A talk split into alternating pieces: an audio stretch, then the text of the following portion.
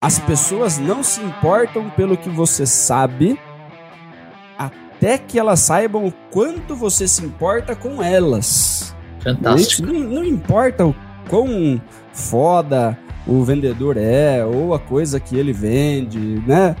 Se o cliente não entende que ele está disposto a ajudar, não serve, né? Continua não servindo.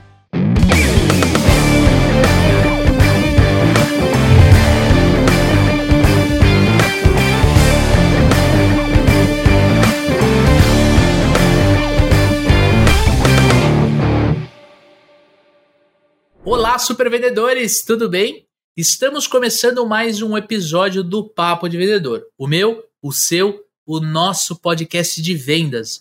Um podcast feito de vendedores para vendedores. Você já me conhece, eu sou o Leandro Munhoz e aqui comigo está ele, Daniel Mestre. Fala aí, pessoal, como é que tá essa força? Daniel Mestre, mais um Clínica de Vendas que estamos gravando, mais um Clínica de Vendas que vai ao ar para a nossa audiência. É divertidíssimo Clínica, né, Lê? Putz, cara, episódio construído pela audiência é, é outra história, cara. Eu gosto da Clínica de Vendas. É, e é legal porque ele fica um episódio dinâmico, né? A gente conversa muito sobre vários assuntos e dá bastante pano para manga aí. E reforçando, as perguntas que eu e o Dani vamos responder aqui dentro desse episódio foram perguntas enviadas pela nossa audiência e também pelos nossos alunos do método Supervendedores. Tem algumas perguntas aqui que foram os nossos alunos que mandaram no nosso grupo, o grupo de WhatsApp que a gente tem com os alunos, e a gente vai trazer esses assuntos para vocês aqui no Clínica de Vendas. Dani, para quem está nos ouvindo e gostaria de participar de um Clínica de Vendas, como é que ele ou ela pode fazer, cara?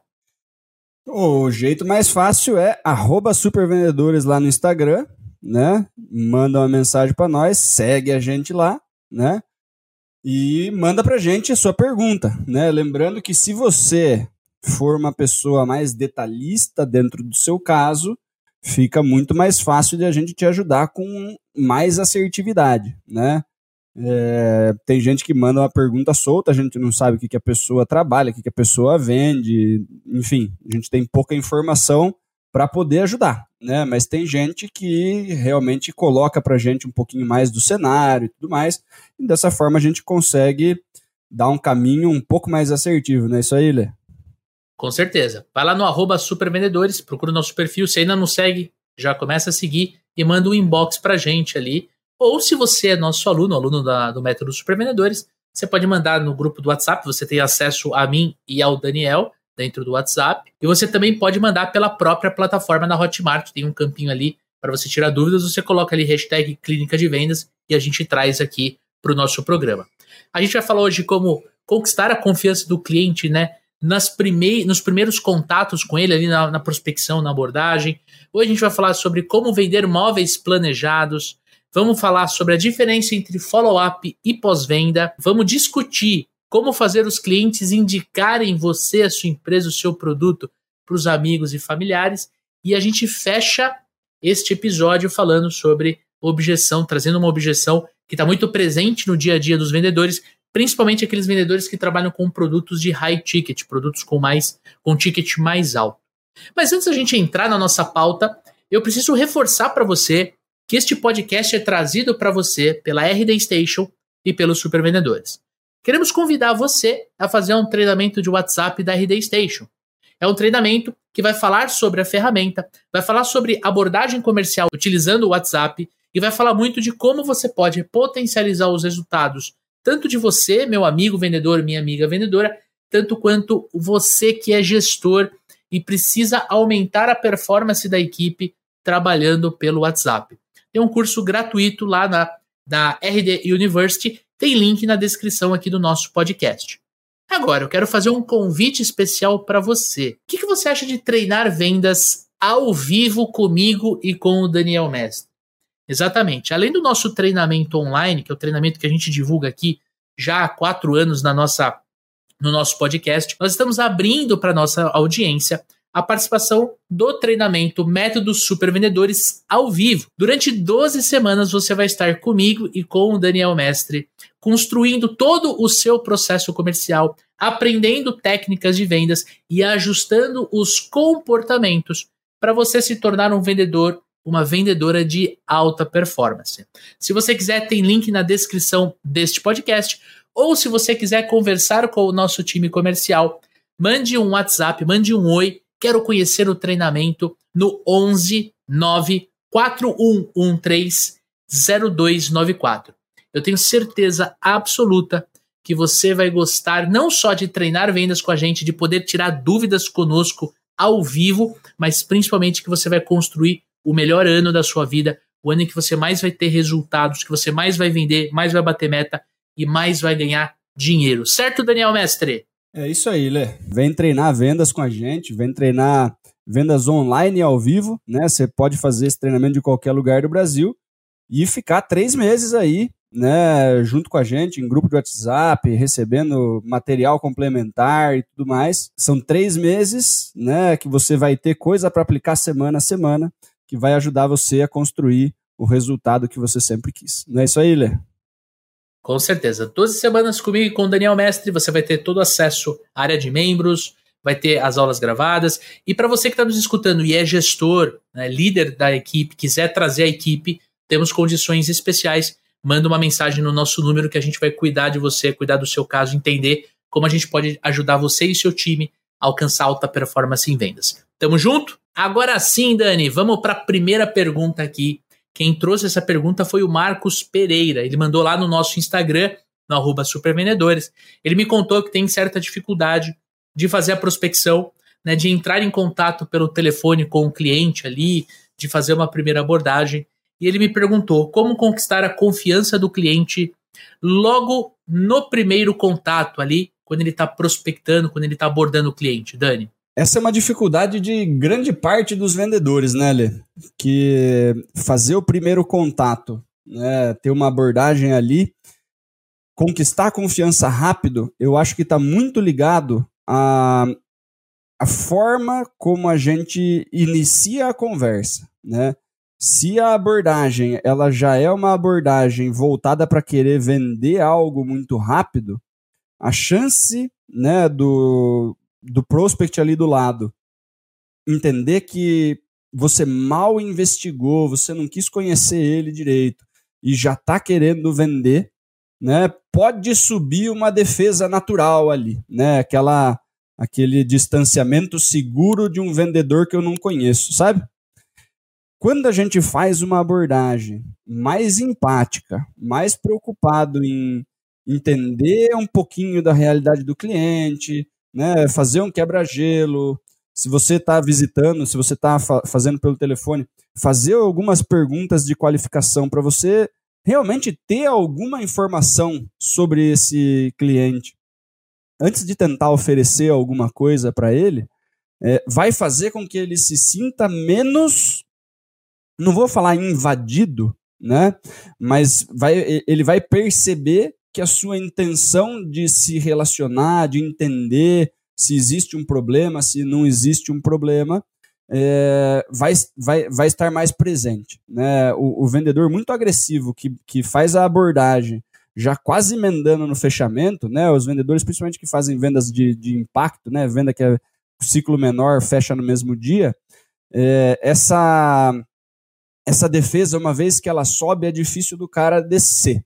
Né? Não, não, não, quer dizer que ele não vai comprar. Né? A pergunta uhum. dele está muito ligada a você conquistar a confiança do cliente. Né? Tem todas uhum. as, as técnicas de rapport que a gente já tem, acho que uns dois ou três episódios aí disponíveis, né?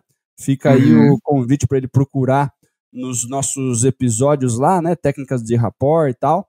Mas eu acho que está muito ligado a isso, né? O, o Leandro sempre fala do lance de ser interessante sem ser interesseiro. Né? Eu acho que está um pouco ligado a isso também. Né? Você mais mostrar uma preocupação de querer ajudar o cliente do que vender inicialmente. Né? Porque para eu ajudar ele, ele vai precisar comprar alguma coisa de mim.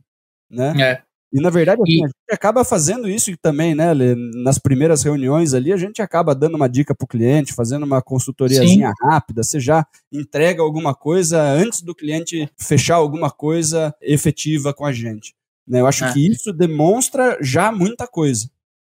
É, eu, eu, eu gosto desse, dessa forma de disso que você trouxe, porque na verdade você está sendo uma para você conquistar a confiança da pessoa, você precisa ser antes de tudo, interessado pela pessoa.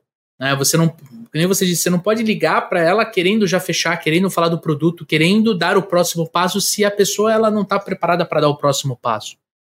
Eu acho que essa é a base de uma, de uma conversa entre duas pessoas. E é por isso que o WhatsApp é um grande desafio, né? Porque quando você está no telefone, quando você está pessoalmente com a pessoa, fica fácil de você sentir essa energia ali da, da, da primeira abordagem, da primeira conversa. É. Quantas e quantas vezes eu não estava conversando com alguém, eu percebia que existia ali uma certa tensão, né? Até o momento em que eu descobri, né, às vezes acidentalmente, um ponto de, de conexão. Sei lá, o cara tem uma filha, eu tenho duas. Isso é um ponto de conexão. E aí, quando a gente começa a falar desse ponto de conexão, parece que desarma e a conversa vira uma conversa muito mais amistosa. Não tem mais aquela sensação de tensão, de de, de ah, eu não vou dar muita informação, porque a gente começa a falar sobre um ponto em comum. Então eu gosto muito dessa visão, dessa é, visão essa, mais humana, essa, cara. Essa, essa técnica de você achar pontos em comum, de você identificar um, um hobby, alguma coisa que faça com que exista uma conexão entre os dois, né, funciona pra caramba, né? E, e muitas vezes, a, se você não tem um ponto em comum, né, é, um inimigo em comum já serve, né? Um inimigo Sim. em comum já serve, né? Por exemplo, eu sou corintiano. Eu, eu quando, eu, quando eu vejo coisa de, de Corinthians na sala de alguém e tal, é muito fácil você, pô, você é corintiano também, você começa, né? Já vira amigo instantaneamente, né? Já existe ali alguma coisa que coloca a pessoa na, no, no mesmo, na mesma caixa, né? O que você está falando uhum. é o quê? A pessoa consegue ver um pouco dela na gente, né? Isso. E logo fica mais fácil de existir né, essa conexão mas o, todas as outras pessoas que torcem para outros times, sem ser o Corinthians, por exemplo, no estado de São Paulo, eles uhum. têm uma vantagem, né? Se o, o Leandro é palmeirense, se ele uhum. vai visitar um cliente e o cara é São Paulino, né? Os dois são, os dois são anti-corintiano. Né? Então o inimigo uhum. em comum também junta eles, apesar de eles não serem do mesmo time. Né? Uhum. Então, é, esse tipo de coisa né, serve para você quebrar o gelo e tal, e colocar vocês dois do mesmo lado de uma mesa. Né? Do mesmo lado de uma mesa. Porque quando a gente está entre cliente e vendedor, muitas vezes ele está colocando a gente como um, um, um combate, né? Um combate. Uhum. Quando a gente consegue migrar para outra parte da mesa, né? Vem os dois para falar mal do governo, vem os dois para reclamar de alguma outra coisa, vem os dois para falar mal do Corinthians, né?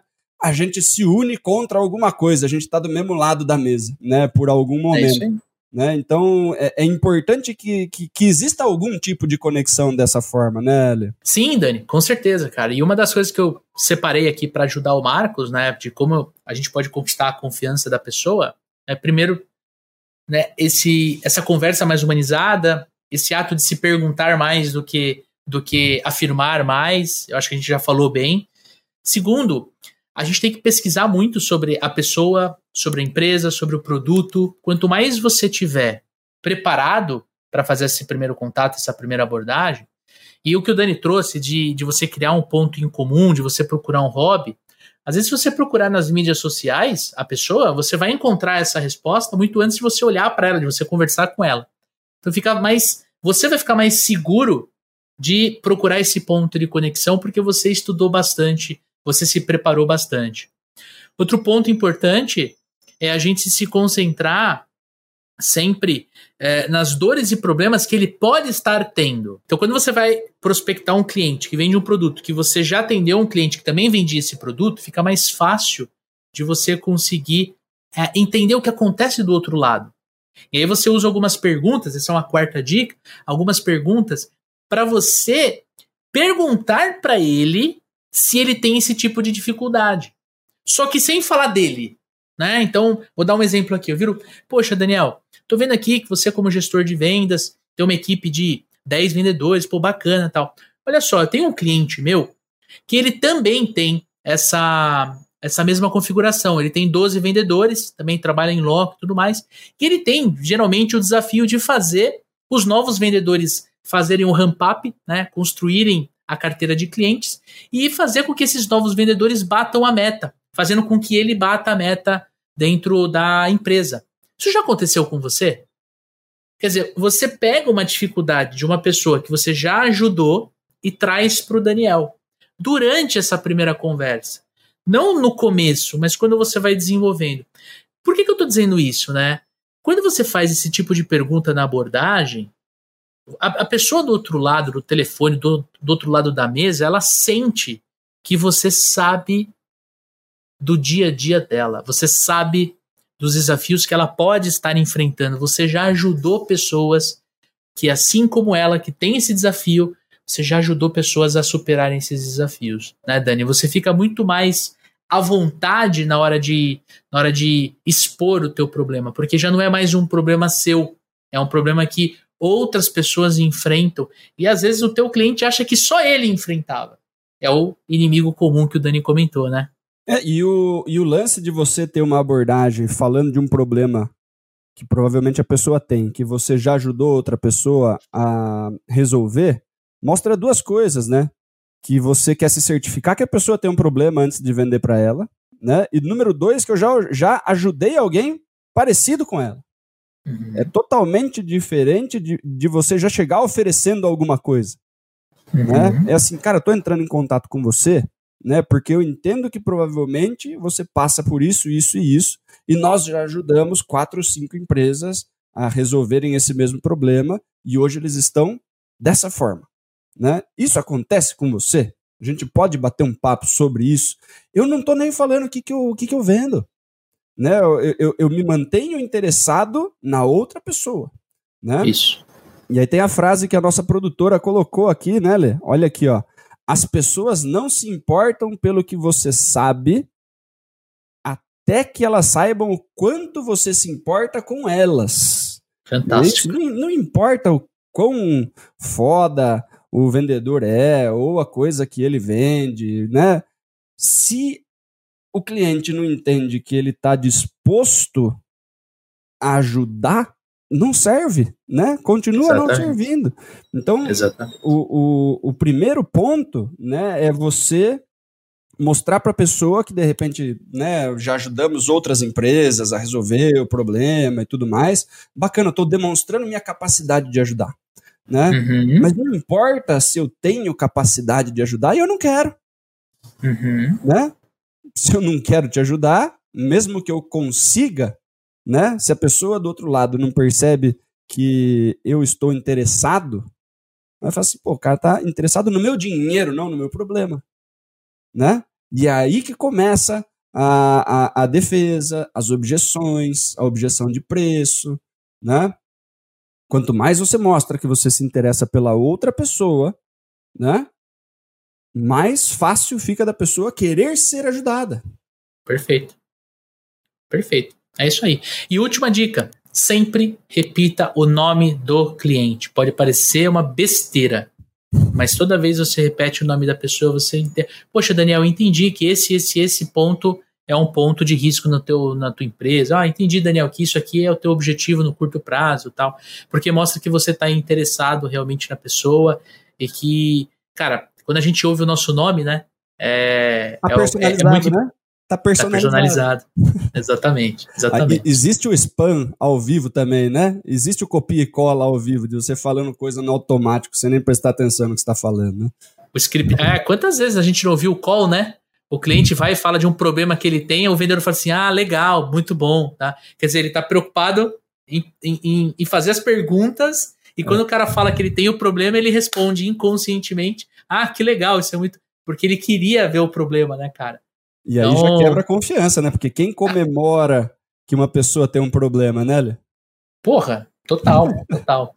É isso aí. A maior quebra de rapport que existe. Show de bola. E aí nós temos uma pergunta aqui, Lê, bem, bem ampla, tá? Bem Do ampla. Nosso amigo Giovanni, que veio pelo Instagram também. Como vender móveis planejados, Leandro. Você que mudou de casa recentemente, hein? Vai lá. Cara, primeiro, primeiro de tudo, primeiro de tudo, né?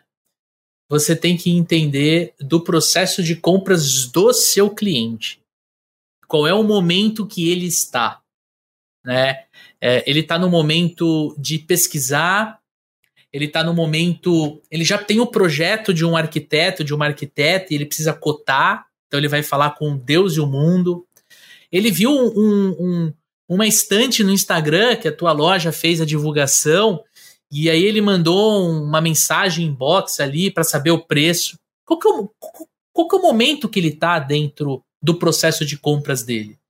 Uma coisa é você pegar um cliente que ele quer fazer o apartamento inteiro dele, a casa inteira dele, Outra coisa é você pegar um cliente que quer fazer uma mesinha ali para resolver um problema, uma dor, uma, uma, estante, um armário. Qual que é o processo de compras? Qual que é o momento que ele está? Segundo, você precisa qualificar muito bem o cliente. Porque quando você vai vender móveis planejados, né, que é o título da pergunta, você tem móveis que são uma espessura menor, móveis maiores. Você tem o MDF, o MDP, você tem madeira maciça. Você pode fazer um revestimento em laca ou uma, um revestimento numa folha de fórmica. Você precisa entender mais ou menos o budget do teu cliente para você não correr o risco de apresentar um projeto, uma proposta que está muito fora e vai desmotivar a vontade de continuar na experiência de compra de imóveis planejados. Né? Terceiro, né, antes de passar a palavra para o grande Daniel Mestre, você precisa entender quem é o decisor. Quando entra um casal na tua loja, você precisa entender quem é o decisor. Quem é o influenciador. Às vezes é a mesma pessoa, mas muitas vezes não é. O decisor pode ser quem vai pagar, e aí eu não vou falar que é o homem ou a mulher, porque isso eu acho que hoje em dia não faz mais sentido, né? E você tem o influenciador, aquela pessoa que de repente vai falar: não, é, isso aqui eu não quero, eu quero aquilo, mesmo que seja mais caro. Você precisa rapidamente entender quem está com o papel ali, né, de, de influenciar e quem está com o papel de decidir, para você poder exercer o teu papel de super vendedor, né, Giovanni? De você conseguir atender eles de uma forma, a família, o casal, a pessoa, atender de uma forma que você consiga gerar valor na hora de apresentar a proposta. E você, Dani, quais dicas você teria aí de. Eu tenho mais aqui, mas eu queria abrir para você aí, para poder ajudar o Giovanni aí, cara. Vamos lá. Cara, eu acho que partindo do pressuposto que é móveis planejados, né, não são móveis que já estão prontos, é, a venda precisa ser a mais consultiva possível, cara, porque você consegue fazer qualquer coisa, né? Dá para você fazer qualquer coisa, né? Então, eu acho que qualquer pessoa que vai fazer um investimento de imóveis planejados para um apartamento, por exemplo, ou para uma casa nova e tal, porra, vai, vai gastar uma grana, né? Vai gastar uma grana. Vai ter que fazer cozinha, vai ter que fazer os quartos, vai ter que fazer banheiro, vai ter que fazer o negócio da televisão e tal. Beleza. Muito provavelmente esse cara não vai fechar com o primeiro que ele for orçar, né? Vai no mínimo querer conversar com dois, né? se não for um cliente que vai fazer um negócio com cinco. Beleza. Vale a pena reforçar que você sabendo o budget do cliente, você sabendo quanto essa pessoa está disposta a gastar, você consegue ajustar muita coisa do seu projeto, né? Porque hoje tem desde armário que acende a luz sozinha lá dentro quando você abre a porta, igual geladeira, né? Uhum tem 19 mil tipos de pegador diferente, de porta, de gaveta, e o caramba, dá para você fazer coisa muito fina. E dá para você uhum. resolver o problema do cliente, né? Com coisa simples. Então, sabendo mais ou menos quanto a pessoa está disposta a gastar, é uma coisa que vai, é, vai, vai jogar totalmente a sua, a, a sua chance de fechar né, de estar entre as propostas que ele vai colocar e falar assim, vamos fechar qual desses dois? Né? Se tem cinco, esse aqui está muito fora, né? não vamos nem conversar sobre esse negócio aqui. Né? Esses dois estão mais dentro do que a gente estava procurando, vamos conversar sobre esses dois. Eu não vou mandar o cara que me mandou uma proposta fora refazer, se eu já tenho duas que estão dentro do que eu preciso. Certo? Uhum, uhum. Também não vou falar para você já ir tudo no mais barato, né? Que daí as pessoas vão ficar insatisfeitas com os móveis, né? Se ela estava pensando em coisa mais bacana, acabou de entrar numa casa, acabou de entrar num apartamento, queria fazer coisa mais personalizada e recebe um projeto super simples, eu também descarto ele logo de cara, mesmo ele sendo mais barato, porque as pessoas querem coisas legais. Certo? E quando a gente vai no, no mercado mais customizado, que é o móvel planejado de fato, né? Eu acho que você fazer um, algumas perguntas certas que diferenciam o seu projeto dos outros projetos aumenta muito a sua chance de fechamento. Boa. Então, se você descobrir alguma coisa, por exemplo, né, você estava fazendo o quarto do casal e tal, beleza. Cara, tem alguma coisa que vocês acham que é muito legal? Tem alguma referência de Pinterest, de Instagram? Como que vocês sempre sonharam com seu armário? Quer que eu abra uma porta e faça aquele negócio né, na diagonal para você colocar sapato, mulher, né, uma porta só de sapato. O cara quer uma gaveta com, com negócio quadradinho para colocar relógio, gravata, essas coisas e tal. Se você consegue, é, é, coisa que vai, cara, custar, são algumas pequenas diferenças que traz uma customização e um, e, e um, e um sonho para dentro do projeto, né? Então vai ter a gaveta de, de, de, gravata e de relógio, vai ter o negócio de sapato. Poxa, foi para cozinha, né? Cara, sobrou um espaço aqui, dá pra gente aumentar o tamanho do armário ou dá para colocar um monte de vinho enfiado assim. O cara gosta de vinho, não gosta de vinho, gosta de cozinhar, não gosta de cozinhar, né? Uhum. Se você monta ambientes que tem a ver com a pessoa, a chance da pessoa querer fechar com você aumenta muito. Eu sei que muitas Sim. vezes isso está no arquiteto, no projeto. Né? Se o arquiteto já veio, se o projeto já está pronto, vale a pena conversar sobre pequenas customizações, né, para que o seu, o seu projeto tenha alguma coisa. Ah, mas qual que é esse aqui? Ah, esse aqui é aquele que tinha o puxadorzinho com, com um negócio, você lembra? Ah, lembro, lembro. Algum uhum. diferencial que coloque um pouquinho a mais de, de emocional, né? Porque no uhum. final vão ser cinco folhas sulfite em cima de uma mesa e duas pessoas conversando sobre qual a gente vai fechar.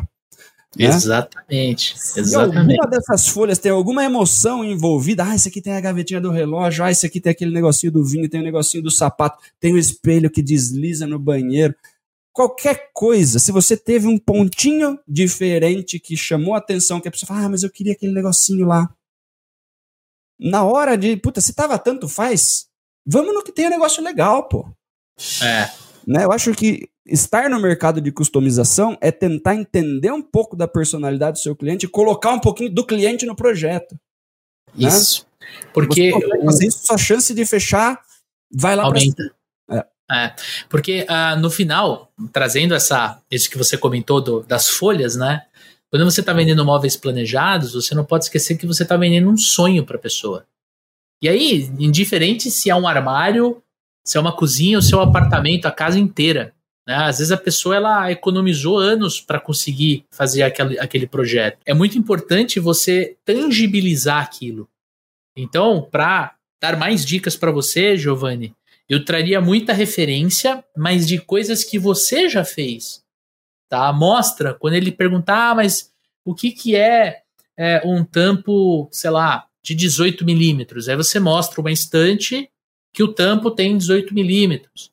Ah, mas e a caixaria X? Como é que eu faço o fechamento da gaveta basculante? Aí você mostra um projeto, um videozinho de uma obra, né? Não, não é nada produzido. É um vídeo que você fez com o teu celular ali rapidinho e tudo mais. E você mostra para pessoa, a pessoa entende. Ah, entendi. Ah, então o meu micro-ondas vai ficar aqui. Ah, então a minha TV vai ficar aqui. Quantas polegadas eu posso pôr uma TV? Ah, você pode pôr uma TV de X polegadas. Você tangibiliza aquilo né, para o teu cliente. E esse é um dos motivos das lojas, das maiores lojas de planejado, investirem tanto dinheiro em showroom. Né? Então você entra no showroom, é sempre do bom e do melhor é madeira naval, é espelho e laca para tudo quanto é lado. O dia, Daniel, eu vi uma, uma, estante, cara, toda em laca, que a TV ficava escondida. Se o cara apertava um botão, a TV. Eu falava, pô, cadê a TV, cara? Tava dentro da estante. Por quê? Porque você tangibiliza aquilo que o cliente vai ver em cima das folhas. Aquela, aquela, aquela, gaveta que você não precisa puxar, né? Você dá um clique na gaveta, ela abre sozinho. Os caras estão chegando no nível de muita diversão, né? E aí entra outro ponto, cara.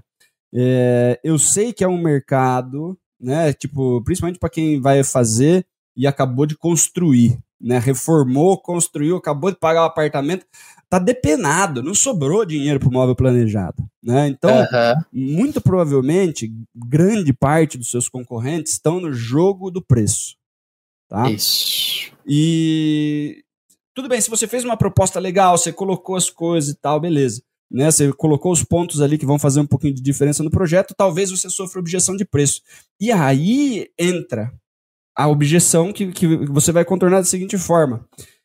Mas hum, sendo o lugar que você vai morar, sendo o negócio que você construiu, o apartamento que acabou de chegar, que você queria que fosse do seu jeito, né? Tem muita coisa que é rapidinho de você mudar, né?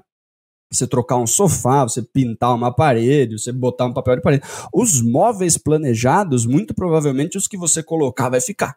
Então é importante que você esteja 100% satisfeito, não tome uma decisão pensando única e exclusivamente em bolso, né? A gente parcela para você, né? Mas é, eu te recomendo que você feche com o que você mais gostou do que com o que você acha que é mais fácil pagar nesse momento, uhum. né? Só de você ter essa conversa, o cara conseguiu pagar o apartamento, conseguiu reformar o apartamento, ele vai conseguir pagar os móveis, né? Isso. Não é uma pessoa desarranjada financeiramente que está falando com a gente, né? Lembra ele que ele está fazendo um negócio que é duradouro. É duradouro, né? E lembra para ele o preço do metro quadrado que ele pagou, se você tem mais ou menos isso de informação, né? Batendo um papo com um aluno nosso que, é, que trabalha com móveis planejados, ele falou, cara, às vezes tem uns projetos que, né, de quina, que por as portas ali, o jeito que fica, inutiliza um espaço, né? Inutiliza ali uns 30 centímetros de coisa ali que ficou perdido. Né? Você ter alguns outros tipos de mecanismo que você ocupa um espaço a mais, mesmo que fique um pouquinho mais caro para você fazer o projeto, você está utilizando um metro quadrado que ele pagou a fortuna muitas vezes. Né? E a gente está inutilizando né? Ficou um espaço aqui, né? Entre o armário e a geladeira, ficou ali 20 centímetros de vão que não tem nada, né? Só para quando você for colocar uma, uma, geladeira maior, sei lá. Cara, se você consegue aproveitar esse espaço e gerar valor através desse espaço, você está aproveitando o metro quadrado que ele pagou, né? Que não é barato. Né, a gente está no jogo de ocupação do metro quadrado com agregação de valor. Quando isso entra na cabeça de quem vende móveis planejados, você tem outro tipo de diálogo com o seu cliente que grande parte dos seus concorrentes não faz a mínima ideia do que, que é. Exatamente, exatamente. Agora, Dani, para a gente poder avançar no Clínica de Vendas, tem uma pergunta do Johnny Stratman. Cara, espero ter falado certo o seu nome, hein? Ele é nosso aluno lá no Método Super Vendedores. Ele mandou essa pergunta no domingão, né? Ah, o Dani foi lá e respondeu na íntegra, mas a gente achou interessante, a gente queria trazer para dentro do podcast. Ele perguntou assim: qual é a diferença entre follow-up e pós-venda? Boa, vamos lá. Follow-up é uma atividade né, dentro do seu processo, dentro do seu ciclo ali, para fazer com que o cliente ande, né, para fazer com que o, o cliente vá até o próximo passo, né, siga até a próxima etapa, né, destrave ali. Às vezes o cara está é, empacadinho ali, né? Tipo, você mandou a proposta, ele falou, ah, não, vou ver e depois eu te ligo, né? Você deixou a bola no campo do cliente, né? Grande parte desses caras fica com a bola para sempre, nunca mais liga para ninguém. Tenho certeza que você que está nos ouvindo, né, já recebeu uma dessa e você está esperando até hoje. O follow-up é a nossa atitude, né? É a nossa tarefa de ir entrar em contato com esse cara novamente e falar assim: e aí, cara, conseguiu olhar a nossa proposta? Né? Ficou alguma dúvida? Né? Podemos bater mais um papo? Vamos avançar? Então o follow-up né, tá muito ligado a isso, né? Você continuar colocando um pouquinho de, de lenha nessa fogueira, né? Não deixar o negócio apagar. E o pós-venda, Leandrão? Cara, assim como o follow-up ele é uma atividade, o pós-venda ele é um processo ele é um processo que dentro desse processo, assim como existe o processo de vendas, existe o processo de pós-venda, dentro desse processo tem várias atividades. Então, quando você vai fazer pós-venda, quer dizer que você vai entrar em contato com o seu cliente em X dias após a compra, em Y dias após a entrega do produto, em W dias após o serviço executado, para você verificar como foi a experiência dele, por exemplo. O quão satisfeito ele ou ela está com o seu produto ou seu serviço. Dentro desse processo, um dos objetivos, né, além de você entender o que aconteceu com o seu produto ou serviço no cliente, além de você entender se ele está sim ou não satisfeito com a tua solução, é você verificar se existe uma oportunidade para você vender de novo para ele. Óbvio que vai depender muito do teu produto e do teu serviço. A gente estava falando agora há pouco de móveis planejados. Quando você vai fazer pós-venda, no caso do, dos móveis planejados, dificilmente o teu cliente vai ter um outro projeto tão cedo. Mas isso não quer dizer que ele não possa te indicar para um amigo ou uma amiga que tenha essa demanda hoje. De repente ele mudou para um prédio e dentro desse prédio tem alguém que está começando a reforma e pediu indicação. Ele pode te indicar. Dentro desse processo de se fazer pós-venda, você descobre essa indicação. Então a gente fala que o pano de fundo do pós-venda é para você descobrir uma nova oportunidade. Quando você trabalha com um produto ou um serviço que você pode atender esse cliente sempre, você pode vender recorrentemente para ele, essa visão do pós-venda ser uma oportunidade para uma nova venda, ela é ainda mais intensa. Porque você consegue criar um processo para você poder atender essa empresa ou esse cliente final novamente.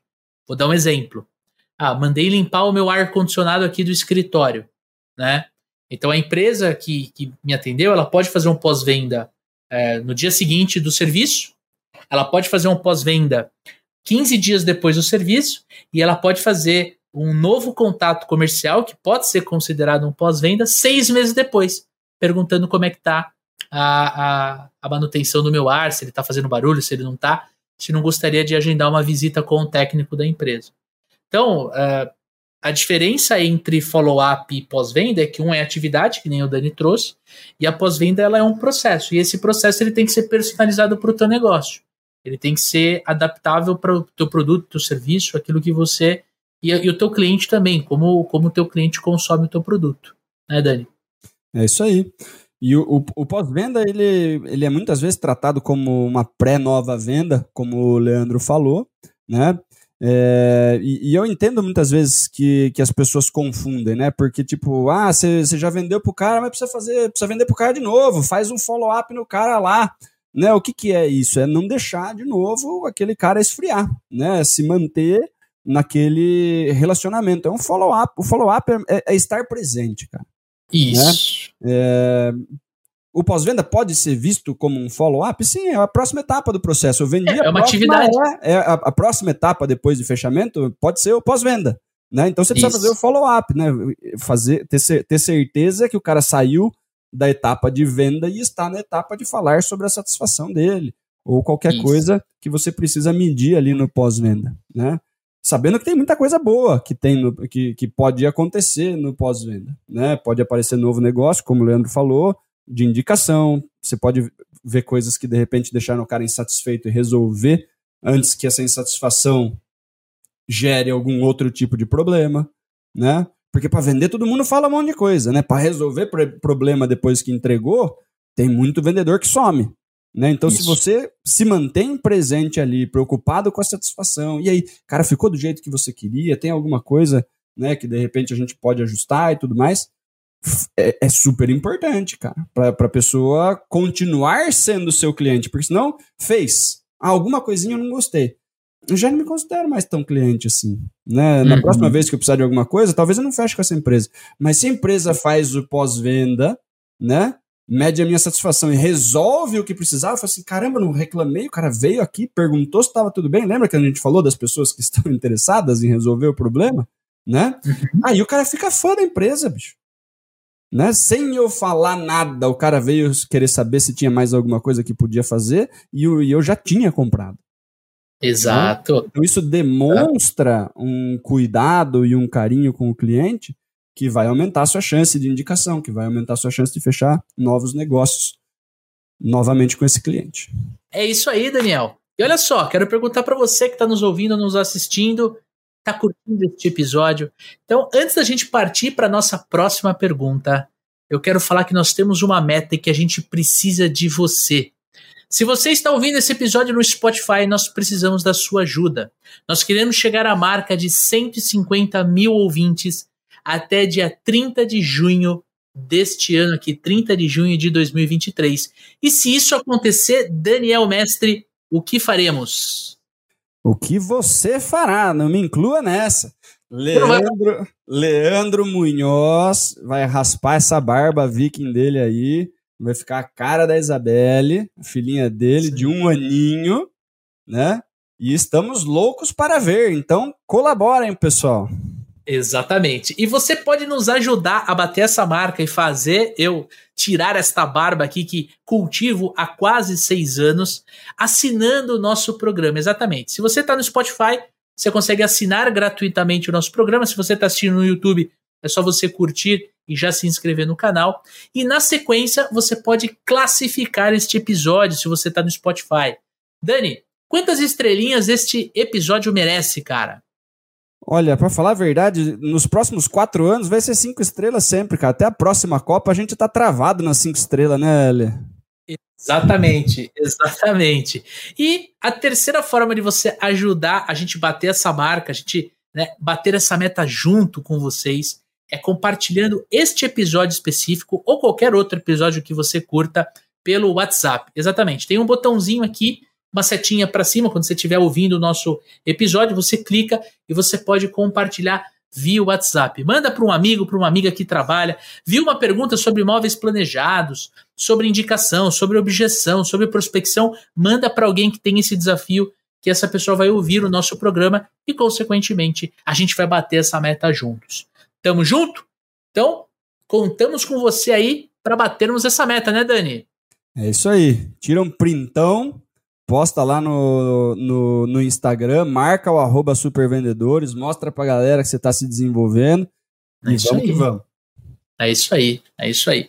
Agora, uma pergunta do Marcelo Costa, nosso aluno, ele que faz o nosso treinamento, o Método Supervendedores ao vivo, o treinamento que a gente comentou no início desse episódio, tem link na descrição aqui para você conhecer esse treinamento. Ele mandou lá pro Daniel essa pergunta, lá no, no particular do Dani. Ele não mandou no grupo, ele mandou no particular. Ele perguntou o seguinte: Daniel, mestre, como fazer os meus clientes me indicarem para os seus amigos e familiares? Ele quer construir um programa de indicação. É isso aí. O, a gente conhece o Marcelo, a gente sabe um pouquinho do que ele vende, né? E, e, ele tá fora do Brasil, né? Ele, ele inclusive falou, cara, eu sei que no Brasil é mais fácil, né? Nos Estados Unidos eu estou sofrendo um pouco, né? Com essa questão de receber as indicações, né?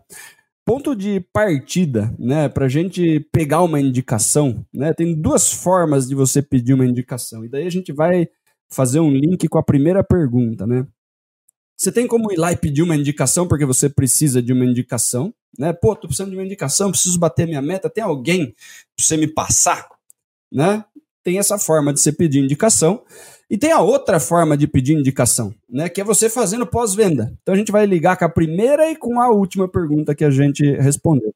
Se você faz o pós-venda, né? E você é, elenca, né? Se você fez a venda consultiva da forma correta, lá no levantamento de necessidade você descobriu dores, você descobriu desejos, você descobriu insatisfações, você descobriu necessidades, né? Que você apresentou uma proposta e o cara falou assim: beleza, eu topo, vamos junto nessa. Se você vendeu e, e você faz o pós-venda no final, você fala assim, cara, aquela dor que você tinha, né? Aquela necessidade que você tinha, aquele desejo que você tinha, você conseguiu resolver? Você chegou aonde você queria? Né? Você teve o resultado? que você esperava tendo o nosso produto? Né? A resposta pode ser sim ou não, né? E aí a importância da gente sempre é, entender a expectativa do cliente, né? Mas se ele teve um resultado super bacana, fala, cara, pô, tô economizando, pô, né, minha vida mudou para tal coisa, olha, tive esse resultado, né, parei de ter tal problema. Legal, assim, cara, putz, fico muito feliz em saber disso né? Tem alguém que você conhece que tem esse mesmo problema? De novo, não estou querendo um contato que eu vou encher o saco, sabe? Uhum. Não estou pedindo um contato que depois eu vou encher as paciências do cara falando que, pô, o Leandro me indicou você, o cara fala assim, puta, o Leandro me passando vendedor, mano. Né? Depois ele fica até chateado com o Leandro, fala assim, pô, eu tava trabalhando, o cara me ligou, ficou me oferecendo os negócios, né? Eu lembro quando eu era pivete, Lê, essa, essa, essa é a história das antigas, né? Era muito tempo atrás, né? Quando eu era pivete, era muito tempo atrás. Ainda não tinha essa coisa de curso online, de inglês e tal, era tudo na raça presencial, né? E tinha umas escolinhas de inglês, né, que fazem muito essa coisa da indicação, né? E o nosso passatempo era isso, né? O cara ligava e falava assim: Ah, você foi indicado pelo Leandro para o curso de inglês e tal. Eu falava assim: Ah, é, beleza. Não, tem. A gente falava que não, né? A pessoa ficava ali vendendo pra gente. E daí, ela, no final, ela falava assim: Ah, tudo bem, não tem problema, sem problema nenhum, seu Daniel. Você tem três amigos para indicar? E eu indicava três amigos né? E esses três amigos iam indicar eu e o Leandro, e ficava nesse, nesse negócio para sempre, porque não tinha CRM, a pessoa não conseguia perceber que já tinha ligado para os números, né? A gente faz, ah, o Leandro, beleza, cara, vou passar o, telefone de alguém e daqui a pouco chega no Leandro de novo essa história, né? É, é, era, né, era a mesma coisa que passar trote no telefone, né? Por quê? Porque a pessoa estava pedindo uma indicação, mas a, a minha sensação na ligação não era positiva. Tanto que eu não queria. Né? Então eu vou, eu vou passar a indicação de quem? Dos meus amigos para ferrar com eles. Né? E, e, quando a gente cresce, né? Obviamente eu não faço mais isso, né? Mas, poxa, eu quero. Se eu vou indicar alguém, eu quero ter certeza que essa pessoa vai ser beneficiada. Né? Porque, de novo, quando a gente faz uma indicação, eu transfiro a minha reputação. Né? Se, se o Leandro me, me fala, Daniel, me indica alguém, e eu falo, cara, liga aqui, ó to o telefone, né? Liga para fulano. O Leandro vai ligar lá e fala assim: pô, fulano, Daniel Mestre me passou o seu contato, eu tô, tô, entrando em contato por causa disso, disso, daquilo. O cara fala assim: poxa, se o Daniel falou pro Leandro me ligar, se eu confio no Daniel, automaticamente eu confio um pouco no Leandro. Só que se o Leandro fizer besteira lá, ele vai ficar bravo comigo. Isso. Faz sentido? Então, na hora de pedir indicação, eu tenho que tomar cuidado se eu tô pedindo indicação porque eu preciso de uma indicação. Né? Eu estou pedindo indicação e a pessoa, de repente, não está 100% satisfeita com o que eu vendi para ela. Ela não vai querer indicar.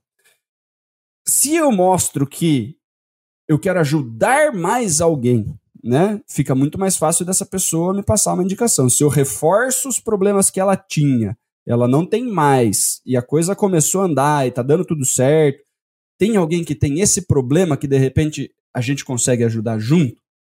Aí ele vai pensar e fala assim: ah, putz, talvez um amigo meu ali tenha um problema. Talvez ele não me passe o telefone, talvez ele faça assim: ah, eu vou bater um papo com um amigo meu eu peço para ele te ligar.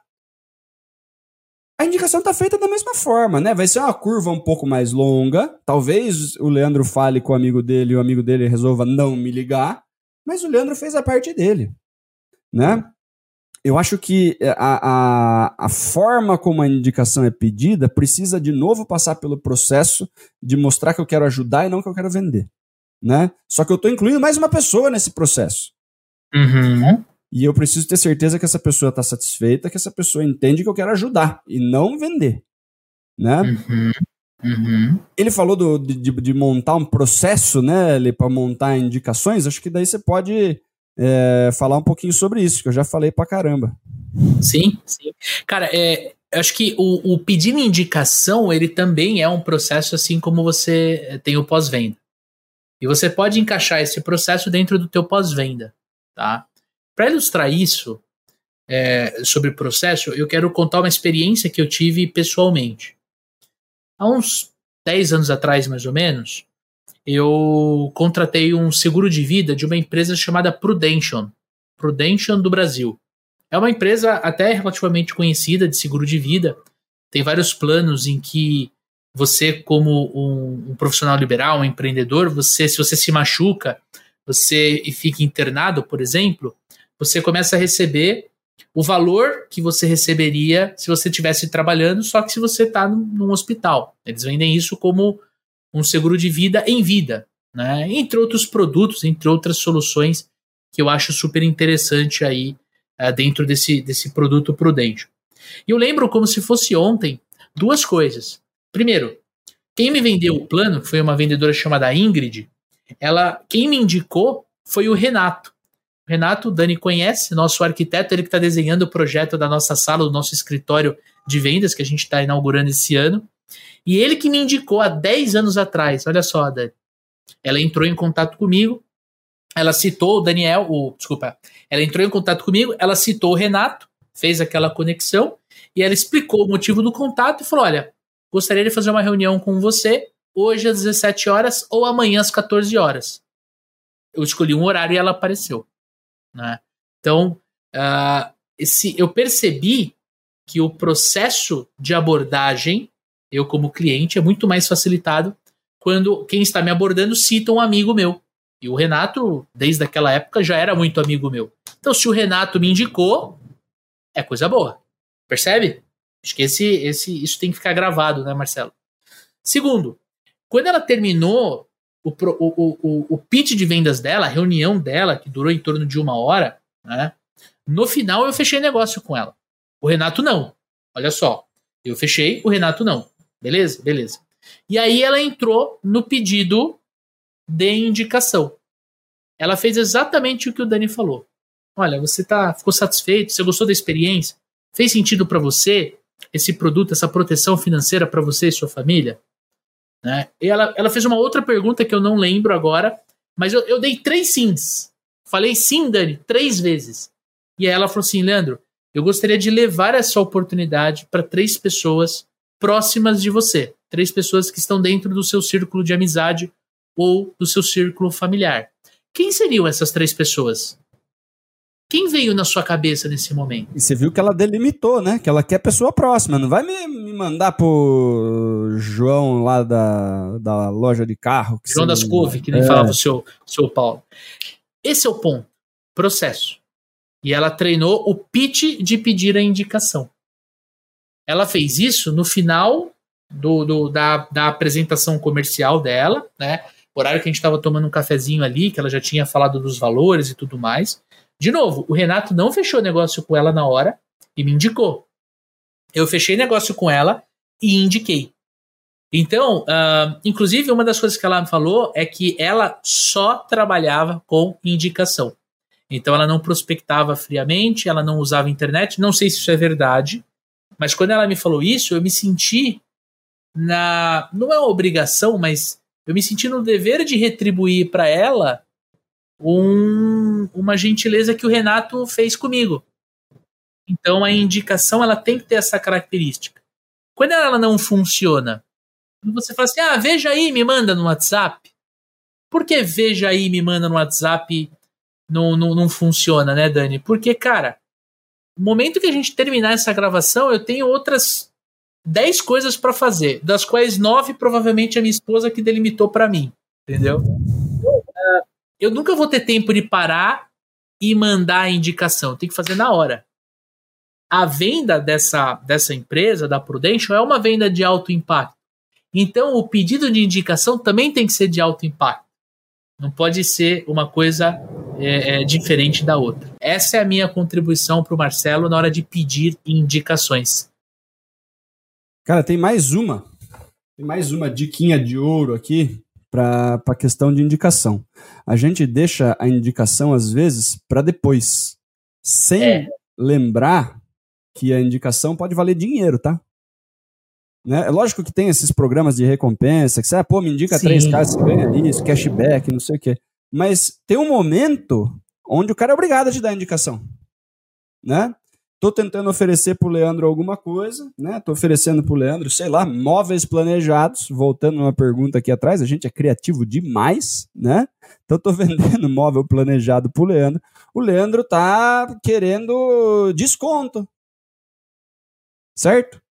Leandro tá querendo desconto.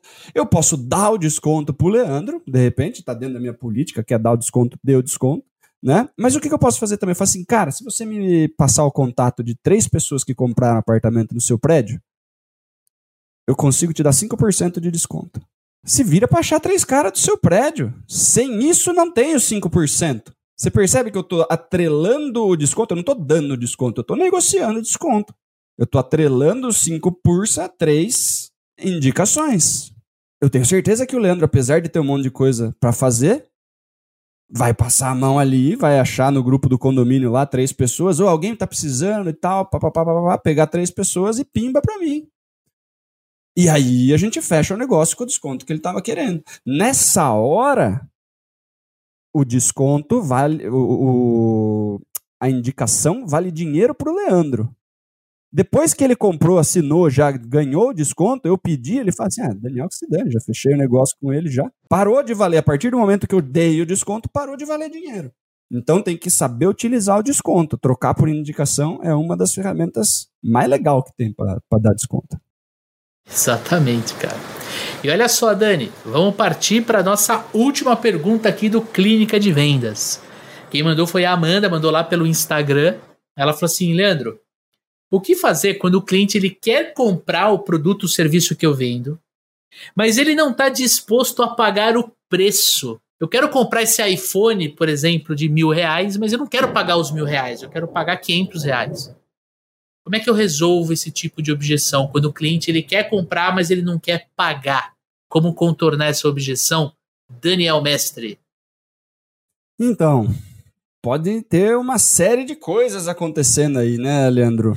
Ela pode estar tá prospectando fora do cliente, perfil de cliente ideal né? Porque assim, ó, eu adoraria ser prospectado para comprar uma Ferrari, viu, Leandrão? Eu ia querer Boa. de todo jeito, cara. Eu assim, fazer test drive. Me chama para fazer test drive toda semana que eu vou. Me chama para os cafés, eu vou, né? Vou ser o cliente mais engajado. Eu só não tenho dinheiro para comprar. Só não tenho dinheiro para comprar, né? Mas por quê? Quem que me prospectou para me oferecer uma Ferrari, né? Daniel tem esse dinheiro disponível agora para comprar isso? Bem que eu gostaria, né?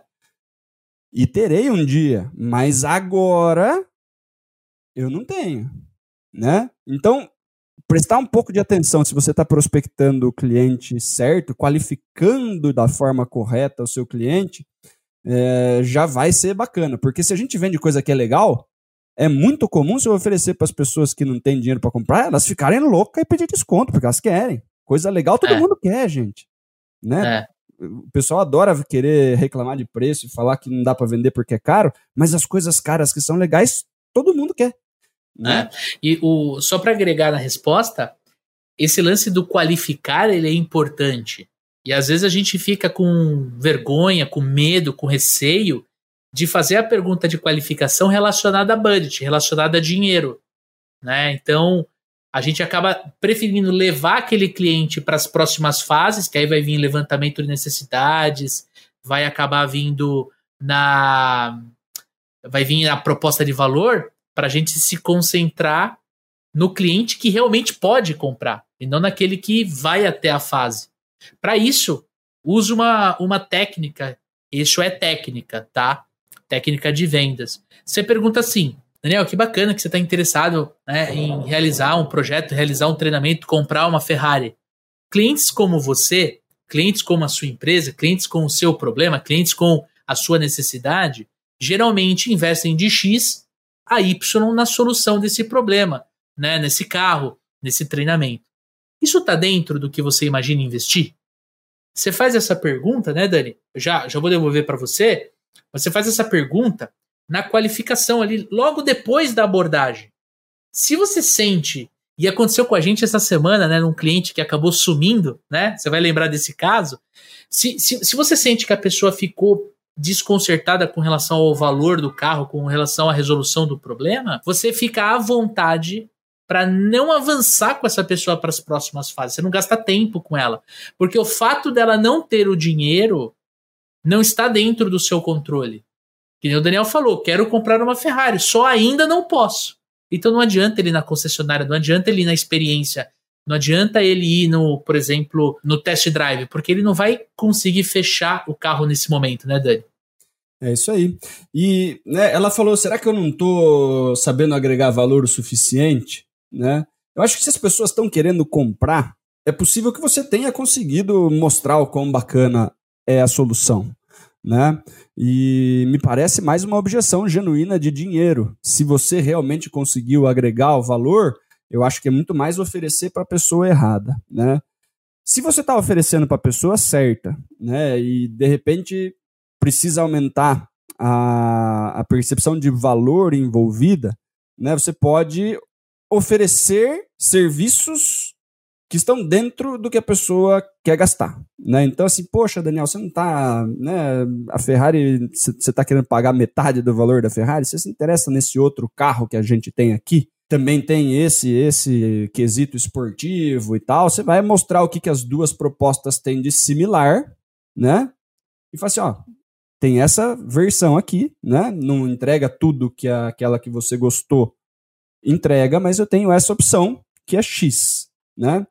Se a pessoa reforçar muito que ela quer a cara e que a outra não, não é o suficiente, você pode ajudar a pessoa a se planejar para ter o dinheiro. Então, poxa, os móveis planejados. Pô, gostei do móvel, queria com esse daí que você encosta a gaveta, abre sozinha. Todas as, as, as firulas que dá para colocar no móvel planejado. Mas a pessoa fala assim, poxa, mas eu não tenho dinheiro para colocar tudo isso agora. Maravilha, né? A gente tem plano de financiamento pela empresa tal, a gente tem um método de parcelamento assim, a gente consegue fazer por etapas, né? Por que a gente não faz primeiro a cozinha, o quarto e a sala, o quarto da criança que ainda nem nasceu, depois a gente vê. Você consegue ajudar a pessoa, de repente, a se planejar, ou financeiramente, ou parcelar, né? Se é um serviço ou alguma coisa, fazer a coisa por etapas, né? É uma outra forma, porque às vezes as pessoas realmente querem comprar, né? Se você mostra como esse dinheiro vai voltar, por exemplo, se você está vendendo alguma coisa que tem um ROI envolvido, às vezes você mostra no próprio processo que, pô, estamos vendendo um treinamento, ah, o treinamento está muito caro. Pô, mas seus vendedores vão começar a vender mais. Né? E o resultado do próprio treinamento, a partir do mês X, você já vai estar tá vendendo mais tanto, que o próprio que os vendedores estiverem vendendo a mais já paga a parcela do treinamento, você não precisa nem se preocupar. Né? Você precisa se preocupar com as duas primeiras parcelas. Aí a pessoa já fala, poxa, não tinha pensado por esse lado. Você consegue argumentar não só agregando valor, mas mostrando de forma financeira como você consegue ajustar para a pessoa fazer o investimento.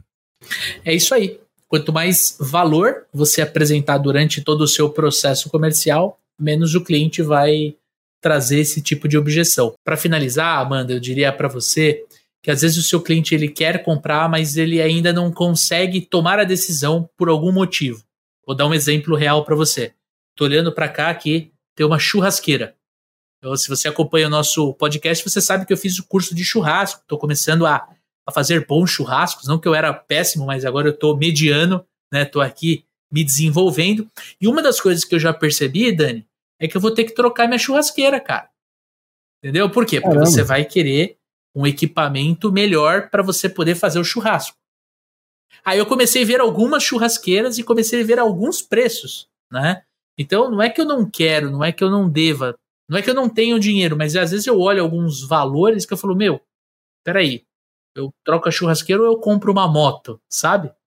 Então às vezes pode estar acontecendo isso também. O teu cliente ele, ele até quer comprar o teu produto, o teu serviço, mas ele ainda é, se, se, se é um produto que não é essencial para ele ou para ela, ele às vezes ele posterga a decisão justamente porque ele não tem um senso de urgência, não é uma não é algo essencial para ele, né, tocar o dia a dia dele, tocar o dia a dia da empresa dele. Então, você também tem que analisar um pouco do produto e do mercado que você está vendendo.